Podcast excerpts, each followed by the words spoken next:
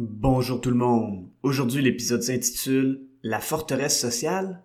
Qu'est-ce que c'est? Et comment est-ce que ça peut aider votre SEO? Avoir un commerce électronique est tout un défi.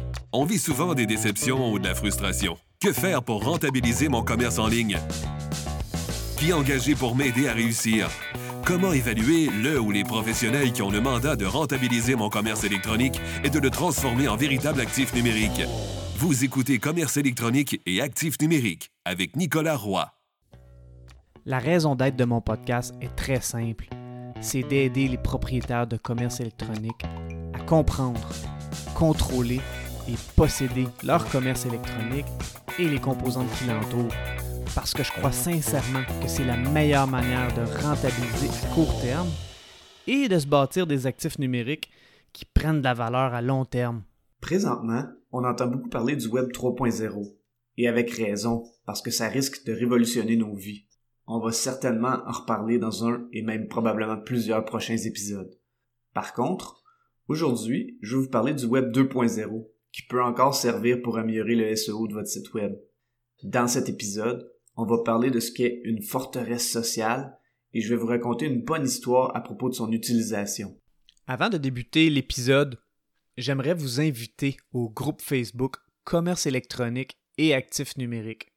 C'est l'endroit où on pose des questions concernant le commerce électronique, que ce soit par rapport à nos défis ou en réaction au contenu de l'émission.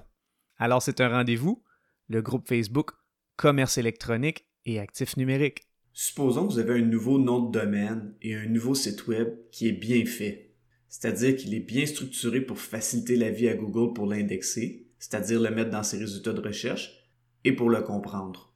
Supposons aussi qu'il a du contenu intéressant pour les internautes et pertinent pour les produits ou services que vous vous offrez.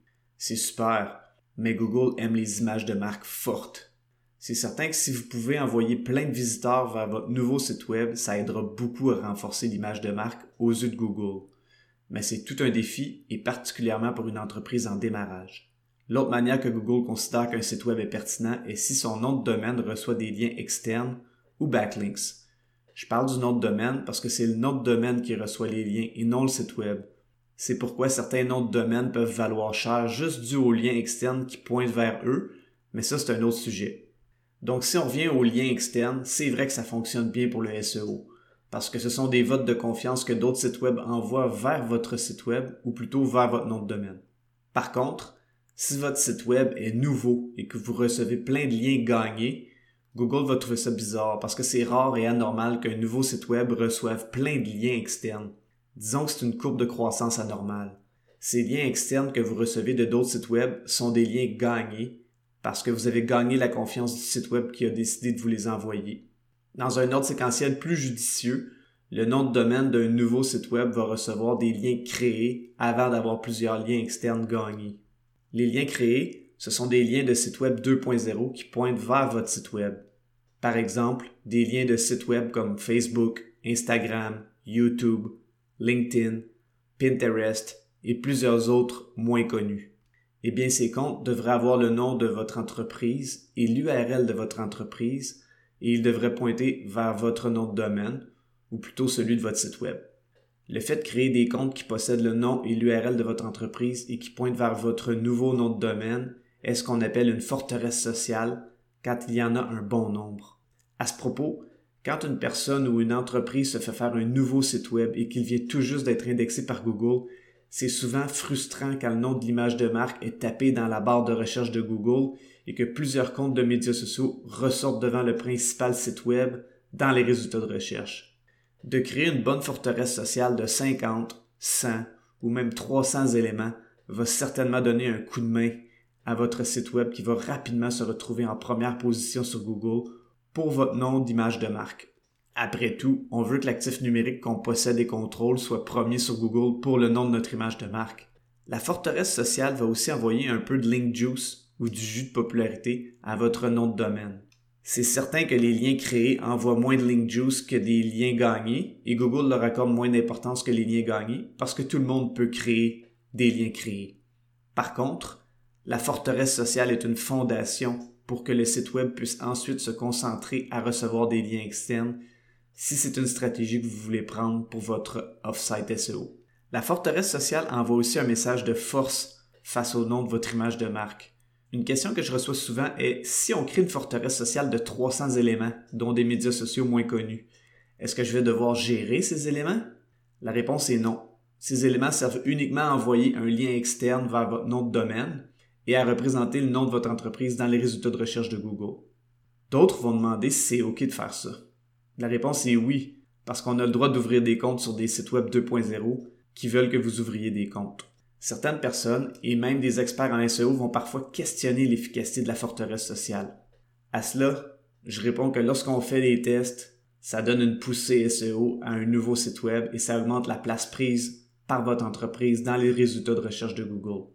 On peut même fortifier notre forteresse sociale en faisant ce qu'on appelle du authority stacking.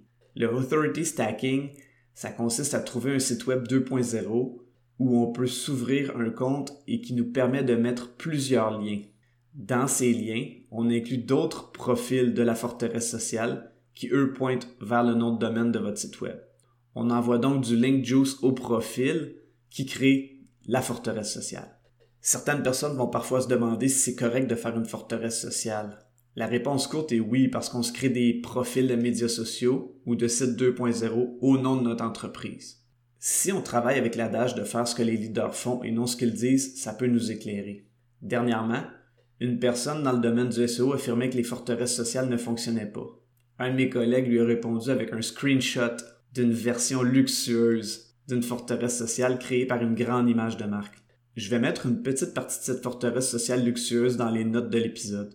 Je dis que c'est une forteresse sociale luxueuse parce que cette entreprise est une grande entreprise de médias qui utilise ses propres noms de domaine en EMD ou PMD. En guise de rappel, je parle de ces concepts dans l'épisode 4 et ses propres sites web qui font partie d'un parc d'actifs numériques. C'est donc un mélange de forteresse sociale et de PBN ou Private Blog Network, qui sont des sites web qu'on possède et qu'on contrôle et avec lesquels on envoie des liens externes vers le site web principal pour le SEO. Les PBN ou Private Blog Network sont du Black Hat SEO ou du SEO à chapeau noir parce qu'on fait croire à Google qu'on reçoit des liens gagnés avec des sites web et des noms de domaines qu'on possède et qu'on contrôle en faisant croire à Google qu'on ne les possède pas et qu'on ne les contrôle pas. Personnellement, j'utilise pas de PBN, mais j'utilise la forteresse sociale parce qu'elle est différente en envoyant des liens créés. Par contre, la question que les gens et les experts SEO devraient se poser est si cette grande entreprise peut faire ça en Black Hat SEO sans même se cacher, pourquoi est-ce que je pourrais pas le faire?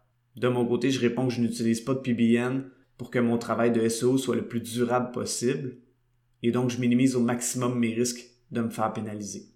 L'exemple de PBN que je donne dans les notes de l'émission est celui d'une entreprise de médias. Alors elle a même le luxe d'utiliser des domaines EMD ou Exact Match Domain. En passant, récemment, John Mueller de Google, qui est le grand Manitou de bien des experts SEO, a affirmé que les EMD ou Exact Match Domain ne fonctionnaient pas en SEO. J'ai dit le contraire à l'épisode 4. Si vous m'écoutez souvent sur ce podcast, vous savez que je dis souvent que quand Google dit de tourner à gauche, il faut tourner à droite. C'est pas toujours vrai, mais disons que Google aime pas qu'on sache tout sur les SEO parce que ils gagnent leur revenu principalement avec la vente de la publicité. En plus de l'exemple que je place dans mes notes de ce podcast, au moment d'enregistrer cet épisode, si vous tapez le terme Avocat Montréal dans la barre de recherche de Google, ça va être avocatmontréal.com qui va ressortir premier dans les résultats de recherche naturelle de Google. C'est la même chose pour le terme naturopathe Sherbrooke où naturopathesherbrooke.ca ressort en premier dans les résultats de recherche. Pourquoi? Parce que Google trouve le tout très pertinent et peut même croire que le mot-clé est l'image de marque. C'est encore plus vrai quand un nom de domaine IMD, Exact Match Domain, utilise une forteresse sociale, parce que c'est vraiment puissant. Un autre avantage de la forteresse sociale est qu'elle met aussi les bases pour une gestion de la réputation, de par l'espace qu'elle prend dans les résultats de recherche de Google. Je parle de ce sujet dans l'épisode 50 qui s'intitule Une utilisation du SEO qu'on veut éviter, la gestion de la réputation. Eh bien, les éléments de la forteresse sociale peuvent parfois être optimisés pour tasser des articles de médias qui pourraient être négatifs à votre endroit ou à l'endroit de votre entreprise. Comme je l'explique dans l'épisode 50, le SEO pour la gestion de la réputation est dispendieux et on veut l'éviter à tout prix en servant bien sa clientèle, en étant honnête et en étant une bonne personne. Je n'ai jamais eu de client SEO en gestion de la réputation parce que c'est juste trop dispendieux comme service. Je me suis fait approcher à quelques reprises pour ce service et le prix a fait en sorte que les gens ont choisi de laisser faire. En conclusion, l'utilisation de la forteresse sociale est principalement un outil intéressant et éthique pour aider un nouveau site web et une nouvelle image de marque à attirer l'attention de Google dans ses résultats naturels de recherche. Je vous remercie beaucoup d'avoir écouté l'émission. Je vous invite au groupe Facebook Commerce électronique et actifs numériques. Et si vous avez des questions ou des suggestions de sujets ou d'invités que vous voudriez entendre, je vous invite à me contacter via le site web nicolaroy.pro. D'ici là, je vous dis à la prochaine.